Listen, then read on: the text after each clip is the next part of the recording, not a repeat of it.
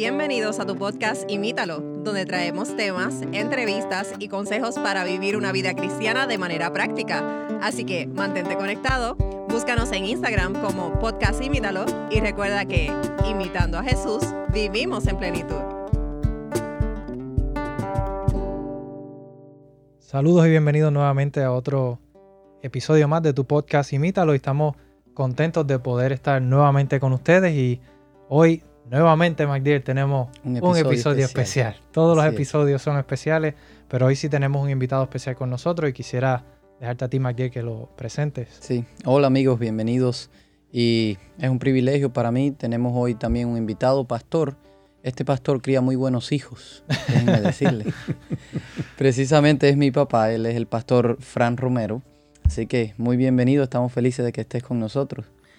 Bueno, pues muchas gracias. Yo estoy contento de por primera vez estar con ustedes. Y me siento privilegiado de poder compartir un rato a, través de este medio llevando el mensaje de, a personas que no lo conocen. Eh, sí, y el tema, Matthew, como tú dices, es bien interesante. Hemos mencionado en otros episodios eh, una expresión, y es, la expresión es porque somos salvos por gracia. Hemos dicho varias veces, hablado de que la salvación viene por gracia, o hemos hablado de la gracia en otros episodios. Y quizás muchos se pueden estar preguntando, bueno, ¿qué es todo esto de la gracia? ¿Qué, qué significa la expresión ser salvo por gracia? Eh, decíamos hace unos episodios atrás que si somos salvos por las obras, o si somos salvos por la gracia solamente, o salvos por eh, la gracia más la transformación del Espíritu Santo, y ahí llegábamos a la conclusión de que solo somos salvos solamente por gracia. Pero bueno, en realidad qué quiere decir esta expresión, ¿verdad? Y eso es precisamente el tema que vamos a estar analizando hoy y tratando de dar respuesta a cualquier interrogante que ustedes puedan tener, eh, dando quizás de, preámbulo desde el principio diciendo que es un tema bien amplio, es un tema que quizás no, no, comprendemos del todo, sí. Sí, viene a mi mente una, una cita que dice que el tema, este tema es un tema que es como un pozo, que es profundo y no tenemos eh, cómo sacar de este pozo. Así que tenemos que, lo primero que tenemos que reconocer es que no tenemos todas las respuestas. No podemos eh, pretender abarcarlo todo porque es un tema demasiado amplio. Yo creo que solamente en la eternidad podemos comprenderlo plenamente. Y también hay otra cita que dice que ese es el tema que vamos a estudiar también por la eternidad, ¿verdad? Exactamente. Eh, pero bueno, yendo directo ya al tema, ¿qué sería la, pregunta clave? Es, ¿qué es entonces la gracia? ¿A qué se refiere la Biblia cuando habla de la gracia precisamente? Bueno, esa es la primera pregunta que uno usa para introducir, ¿ves? Claro. Un, un tema, un, y aquí es una palabra específica, es una palabra que ha sido bastante mal comprendida. Eh, no tiene que ver con gratitud, lo primero que quiero decir eso. No tiene que ver con gratitud. Eh, sin embargo, tiene que ver con la acción de Dios hacia el ser humano. Eh, ¿Qué es la gracia? Eh, me gustaría usar quizás un pasaje bíblico para comenzar, porque creo que esta pregunta en sí misma no la vamos a contestar ahora inicialmente, sino que vamos a, a contestarla a través de todo este podcast y vamos a, va a tener respuesta gradualmente según vamos avanzando en este estudio. En el pasaje de Primera de Pedro 5.10, eh, dice allí textualmente que el Dios es un Dios de gracia. Y la palabra gracia, eh, para poderla quizás entender un poquito mejor en nuestro contexto, tiene que ver eh, con misericordia, con amor incondicional, con bondad, tiene que ver con compasión, tiene que ver con favor, con benevolencia, quizás en el contexto más, eh, vamos a llamarle más del Nuevo Testamento, más del mundo griego, tiene que ver con bondad, con misericordia, con favor, con bendición y sobre todas las cosas tiene que ver con un regalo. Y yo creo que de todas las palabras esta es la más adecuada. Gracia es un regalo. Quizás yo quisiera agregar como lo que yo he entendido eh, por gracia de mi propio estudio y es precisamente esa última palabra. Tiene que ver con algo que Dios me da a mí. es un regalo de Dios a mí. En este caso, pues estamos hablando en el ámbito cristiano, pues tiene que ver con la salvación, que es un regalo que Dios me da a mí. Yo sé que esto lo vamos a decir más adelante, pero es un regalo que Dios me da a mí sin merecerlo yo. Eso para mí es resume la gracia. ¿Qué tú crees, Matthew, para ti? Yo, estoy totalmente de acuerdo con eso. Yo creo que la palabra quizá regalo es, bien, bien aplicable o bien práctica para entenderlo, ¿verdad? Porque precisamente cuando Dios nos da algo, lo está haciendo de manera como un regalo, cuando no, no lo merecemos, es algo que, nos da de manera tanto la, la, salvación como el perdón, como la misericordia, nos lo está dando por gracia, dice la Biblia.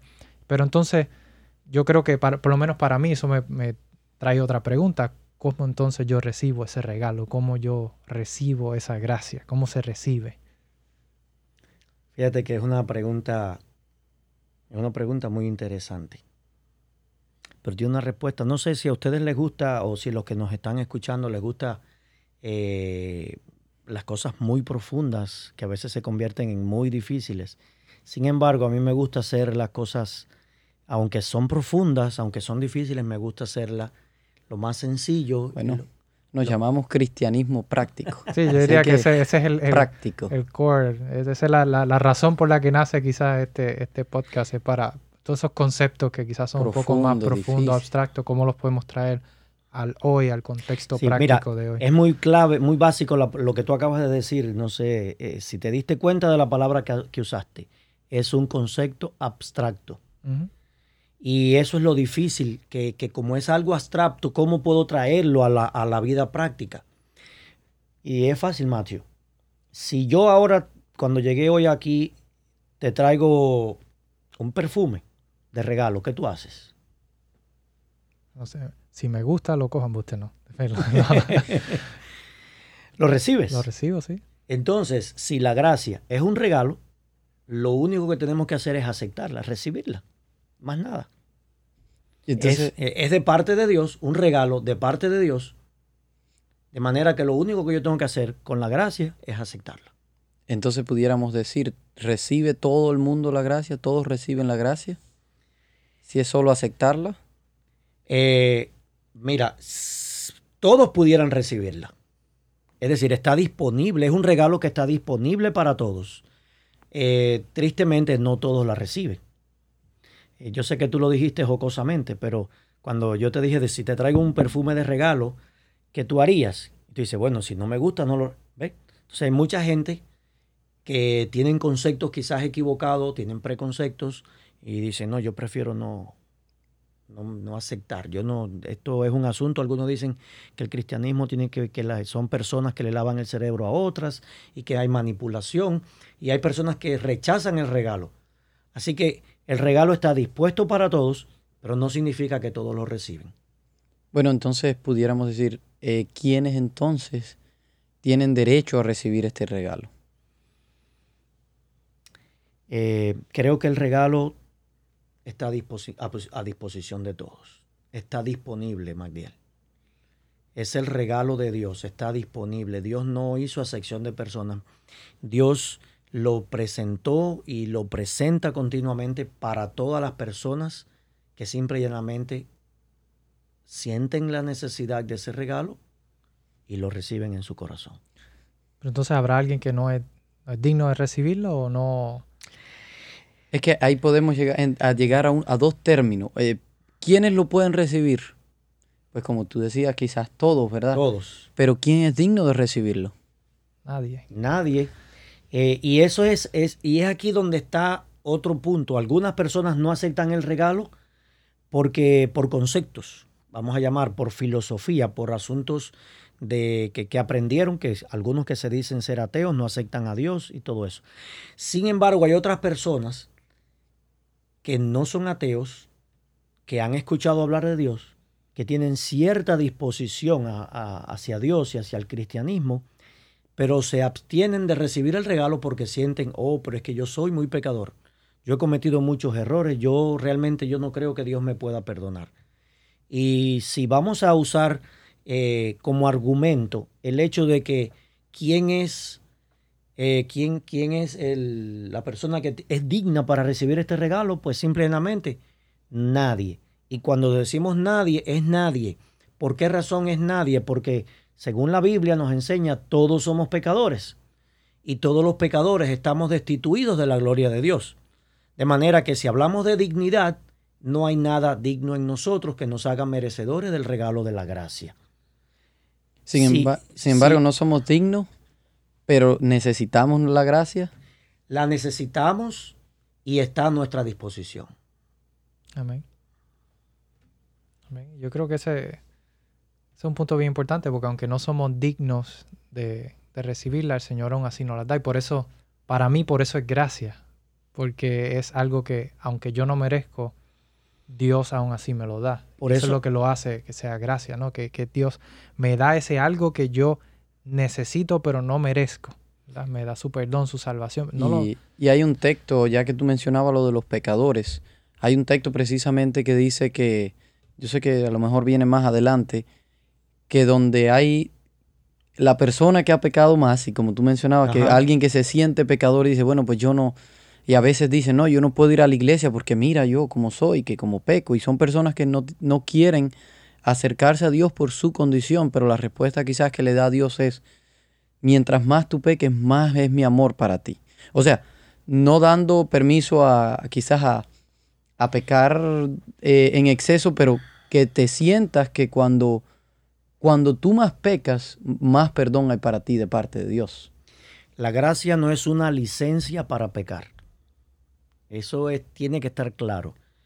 Eh, el hecho de que somos salvos por la gracia no es una licencia para pecar.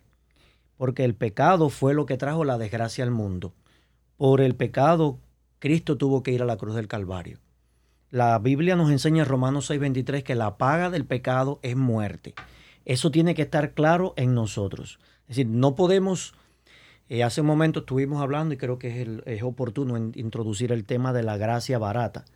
Y quiero que cuando nosotros pensamos que la gracia es una licencia para hacer y deshacer, para yo irme a, dejar, a derrochar en mis sentimientos y lo que yo creo y lo que yo quiero y lo que simplemente, simplemente estoy desvalorizando la gracia. No hay tal como gracia barata.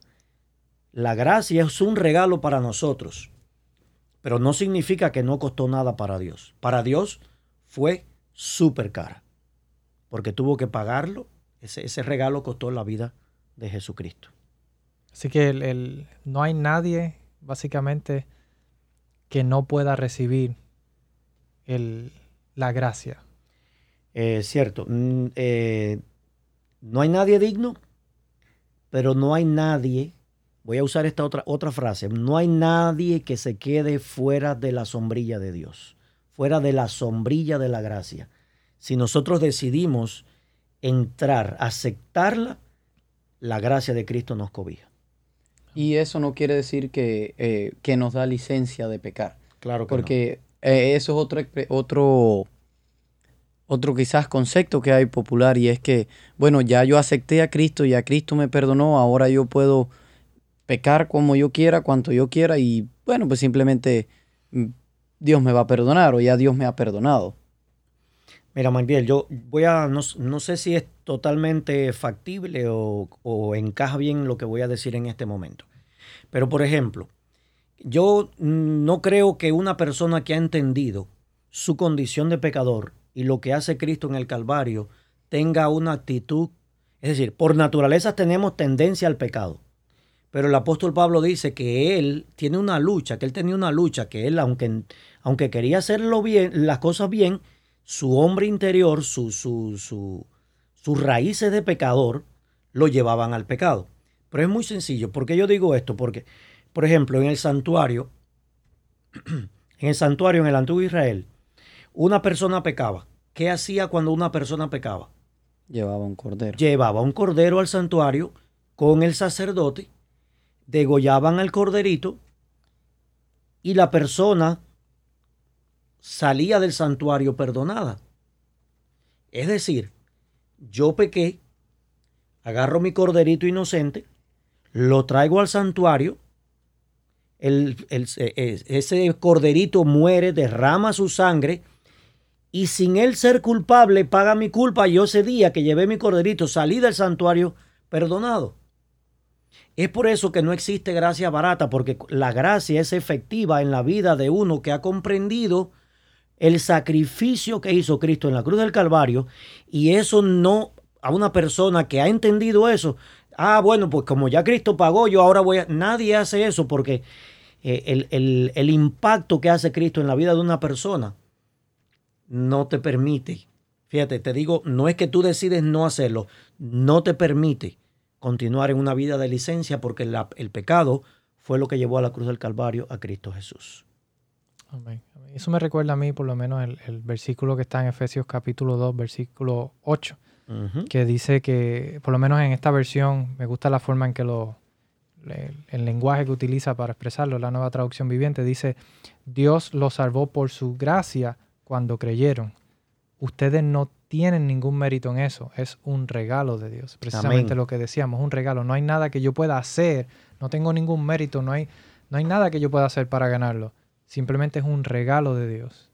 Eh, Matthew, eh, este pasaje bíblico es una bofetada para los que creen que pueden hacer algo para salvarse, para los que creen en la salvación por las obras, los que creen que yo soy tan bueno y que yo, Dios me tiene que tener en cuenta a mí cuando regrese para darme la salvación. En la versión más tradicional de la Reina Valera dice, no por obras, para que nadie se, gloríe. Esto simplemente, la gracia simplemente es un don que proviene de Dios. No tiene otra fuente. Y no hay nada que nosotros podamos hacer que nos pueda hacer merecedores de ese don, de ese regalo. Eh, viene a mi mente y posiblemente Magdiel, que estuvo, también recibió clases con, el, con este profesor, con el pastor Jorge Luis Cepero. Él contaba que la gracia funciona eh, muy sencillo. La gracia se aplica a una persona que no puede. Por ejemplo, eh, y él yo recuerdo que él lo contaba en el término de estudiantes. Para recibir la salvación, para ser salvos tenemos que ser 100% toda nuestra vida perfectos. Es decir, no podemos haber cometido ningún error. La salvación es exclusivamente para las personas que nunca cometieron errores. ¿Eso es posible? Claro. No, no, es, no es posible. Entonces el, el, profesor ponía este ejemplo. Es como que en una universidad, para tú graduarte, tú tengas que tener el 100% en toda la carrera sin haber perdido un solo puntito en toda la carrera. Si tú tienes la nota máxima en todos tus trabajos, en todos los exámenes, en todo lo que te, te pida la universidad que haga, tienes que tener la nota máxima. Si logras eso, al final te gradúas. Bueno, en la salvación, la gracia se aplica porque nosotros como seres humanos no podemos lograr una vida perfecta el único que logra la vida perfecta, que tuvo una vida perfecta en esta tierra, fue Jesucristo. Por eso, Él es el único que puede hacernos, hacer posible la salvación para nosotros, porque Él fue el único que logró vivir una vida de santidad, una vida sin pecado en esta tierra, y ahora me pone en mi cuenta, voy a usar en mi cuenta de banco, en mi cuenta personal, pone como que yo saqué el 100% en todas las notas durante la carrera que me tocó vivir en esta tierra. Y eso me recuerda la, la historia precisamente del que encontramos en la Biblia del ladrón en la cruz. Exactamente. Es un tema, ejemplifica todo lo que hemos estado diciendo de manera más clara que ninguna otra historia. No lo merecía, aunque merecía estar ahí en la muerte, muriendo, merecía lo que estaba recibiendo, y, pero sin embargo no, no merecía la salvación. Y Cristo en ese momento, le, precisamente sin él haber hecho nada, le da la salvación, aun cuando no había vivido una vida, eh, había vivido una vida de, maldad y de pecado toda su vida. Sí, sí hizo. Aceptó el regalo. Aceptó. Hizo lo único que tenía que hacer Matthew. Lo único que tenemos que hacer nosotros es aceptar el regalo. Y me llama la atención y, es interesante, por eso me fascina tanto el estudio de la Biblia. Porque mientras más tú lo estudias, más lecciones espirituales puedes sacar. Es interesante, el ladrón en la cruz se arrepintió aceptó la gracia. En ese último momento de su vida, Jesús le garantizó que él iba a estar en el reino de los cielos porque recibió la gracia, pero él no pudo hacer más nada. Nada más. Él no pudo hacer más nada, él no pudo vivir una vida de obediencia, él no fue transformado, simple y llanamente aceptó a Cristo y en el momento que aceptó a Cristo fue aceptado como un hijo de Dios en el, para el reino de los cielos. Y yo pienso que es ese, y esta es mi, opinión muy, muy personal, pero yo pienso que es ese, ese evento, ese, ese eh, aceptar ese regalo, te va a llevar inevitablemente a los cambios. Si él hubiera podido bajar de la cruz, seguramente hubiera vivido una vida de, ser un, buen discípulo de Cristo y de seguir ¿verdad? Los, principios que Cristo enseñaba. Pero aunque no tuvo esa oportunidad, hizo lo que tenía que hacer, como, usted dijo, la aceptó la, claro, ese si, regalo. Si a alguno le queda la duda de cómo se relaciona entonces esto con lo que hemos dicho anteriormente, en el episodio anterior hablábamos de qué significaba ser una nueva criatura. Así que si no lo han escuchado, le invitamos a que lo escuchen porque eh, estos dos temas están uno ligados con los otros. El hecho de que hayas recibido la gracia, el hecho que lo único que necesitas hacer para la salvación es aceptarlo, no quiere decir que no va a haber una transformación. Así que le invitamos a que escuchen el tema del anterior que habla precisamente... Hace, dos temas. Hace dos temas, hace dos temas, sí. Muy bien, hay una frase que yo siempre utilizo cuando, cuando hablamos de este tema. Dios como al ladrón en la cruz, nos acepta como somos. Eso tiene que estar claro en la mente de todos los que, de todos nosotros y de todos los que nos escuchan. Dios te acepta como tú eres. Entonces, ¿quiere decir que por eso es que conocemos este evangelio como el evangelio de la gracia? Exactamente. Porque ¿qué es lo que es el evangelio? El evangelio, la palabra evangelio, de donde sale esta palabra, tiene que ver con la buena noticia. Dice que cuando eh, cuando los ejércitos en el antiguo, eh, en el mundo antiguo, cuando los ejércitos ganaban una batalla, enviaban un emisario que iba delante, de, corriendo a avisar al, pueblo, a la ciudad, que habían obtenido eh, la victoria. Y, y entonces esa persona se decía que traía el evangelio, traía la buena noticia. Bueno, ¿por qué se llama entonces nuestro mensaje, se llama el Evangelio de la Gracia? Porque es la buena noticia de que a pesar de que soy un pecado, un pecador, perdón, yo tengo la posibilidad de la salvación si acepto el regalo de la gracia. Yo creo, Magdiel, que, que entonces podemos mirar o quizás regresar a la primera pregunta, ¿qué es la gracia? Para mí, la gracia es una persona y se llama Cristo Jesús. No sé, ustedes, tú ahorita mencionabas algo, así que si podemos enriquecer la idea, ¿no? Pero lo único que tenemos que aceptar es a Cristo Jesús como nuestra única opción de Claro, si lo que tenemos que aceptar es la gracia, pues como lo que tenemos que aceptar también es a Jesucristo. El sacrificio, lo que él hizo. Sacrificio eso que, él hizo por nosotros, porque no hay, no hay nada que yo pueda hacer. El único que podía hacer algo ya lo hizo, y es Cristo Jesús. Y es aceptar ese regalo, ese, ese sacrificio que ya él hizo por mí, lo que entonces me da mi acceso a poder beneficiarme de, de las consecuencias de eso que ya él hizo, que es precisamente mi salvación. Mateo, y por eso fue que intencionalmente eh, el versículo para iniciar el mensaje de hoy fue el que encontramos en segunda de Pedro 5.10, donde dice que Dios es un Dios de gracias, de gracia. Él es el don, es el que nos dio la gracia. Y esa gracia se hizo tangible, se hizo palpable, se hizo realidad a través de Cristo Jesús. Por eso Cristo tiene que venir a este mundo. La salvación no era una teoría. Para Dios no era una teoría. Como tampoco era una teoría que las consecuencias del pecado es la, muerte. Sino que Dios tuvo que ir a lo práctico y, y como fue a lo práctico, entonces envió a Jesucristo para que pudiera ocupar nuestro lugar y morir en la cruz del Calvario. Eh, por eso yo creo que no hay mejor título para nuestro mensaje que el mensaje de la gracia. Porque es eso, el mensaje de la posibilidad de la salvación a pesar de que soy un pecador. Hay muchas personas que a veces dicen, no, pero yo tengo que, antes de ir a Cristo, arreglar este asunto, tengo que, que resolver tal problema. Sin embargo, el Señor nos invita a ir a Él tal y como estamos con todas nuestras cargas, con todos nuestros pecados, con todas nuestras necesidades, con todo lo que, está ahí sobre nuestra mente. Así vamos a Cristo. Jesús dijo allí en Mateo venid a mí todos los que estáis trabajados y cargados, y yo os haré descansar.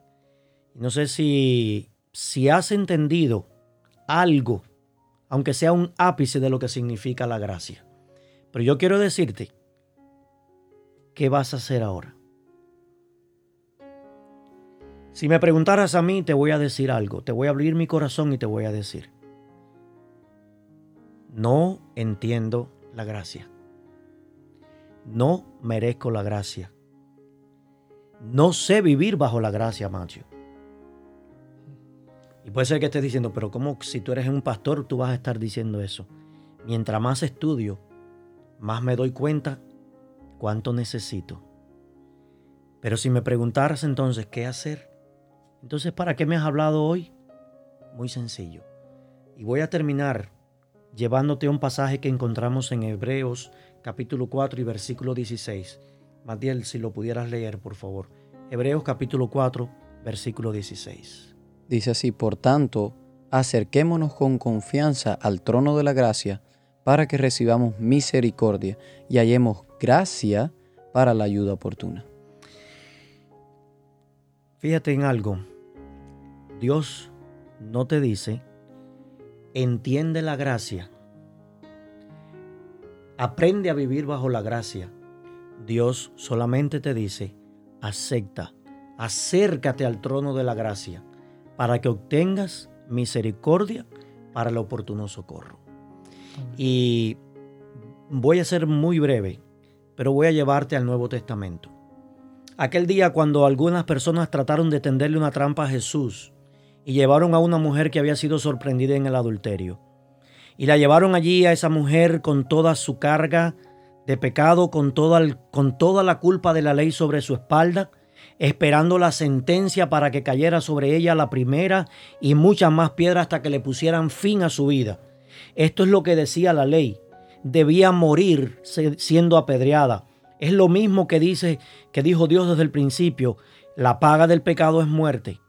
Sin embargo, aquellas personas que trataron de tenderle una trampa a Jesús llevaron a esta mujer al lugar más inapropiado, porque la llevaron al lugar donde iba a encontrar gracia, al lugar donde iba a encontrar perdón, el lugar donde iba a encontrar una nueva oportunidad. Y esta mujer que esperaba la muerte ese día, lejos de recibir la muerte como sentencia, sin merecerlo, Jesús le dijo, vete y no peques más. Así que mi querido amigo, mi querido hermano que estás escuchándome, no des rienda suelta a lo que Satanás susurra en tus oídos de que eres un pecador, de que no hay oportunidad para ti. La gracia está abierta. Como los brazos de Jesucristo fueron abiertos en la cruz del Calvario, así la gracia de Jesús está abierta para recibirte. Y Él dice, y al que a mí viene, no le echo fuera. No te detengas.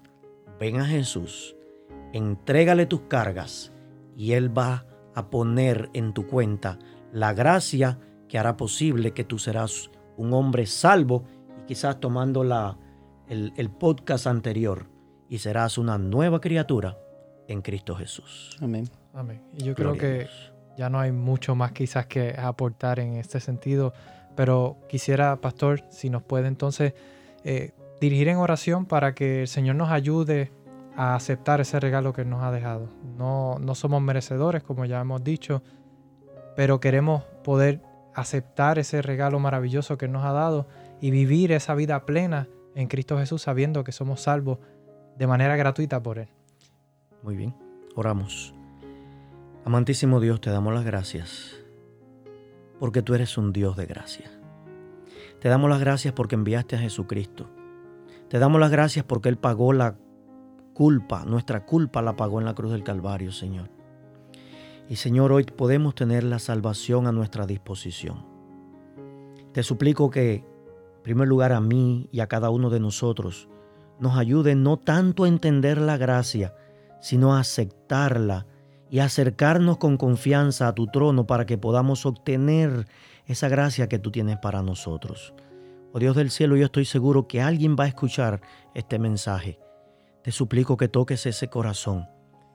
que Él pueda decir en el, cuando escuche, oh Señor, acepto la gracia a través de la persona de Cristo Jesús y que pueda recibir la salvación, que para nosotros es gratuita, pero que para ti y para tu Hijo costó, costó tanto en la cruz del Calvario.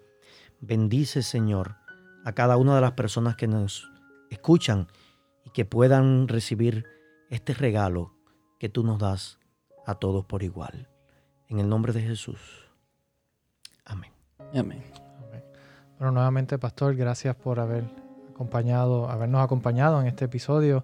De verdad que por lo menos para mí ha sido bendición poder estudiar y aprender más acerca de la gracia y reconocer, reafirmar, ¿verdad? Que es un regalo maravilloso que Dios nos ha dejado. Así es, yo me siento de veras súper contento de poder haber estado con ustedes y, más aún de poder compartir este tema. Eh, quiero recordarte, es profundo, no lo entendemos todo, pero es tan sencillo como solo decir acepto. Amén. Amén. Bueno, nuevamente, Pastor, gracias y se despiden entonces de ustedes, Matthew. Magdiel. Nos vemos entonces en un próximo Hasta episodio. la próxima. Gracias por escucharnos. Envíanos tus preguntas y o sugerencias a través de Instagram a Podcast Imítalo o por correo electrónico a imítalo.wpssda.org.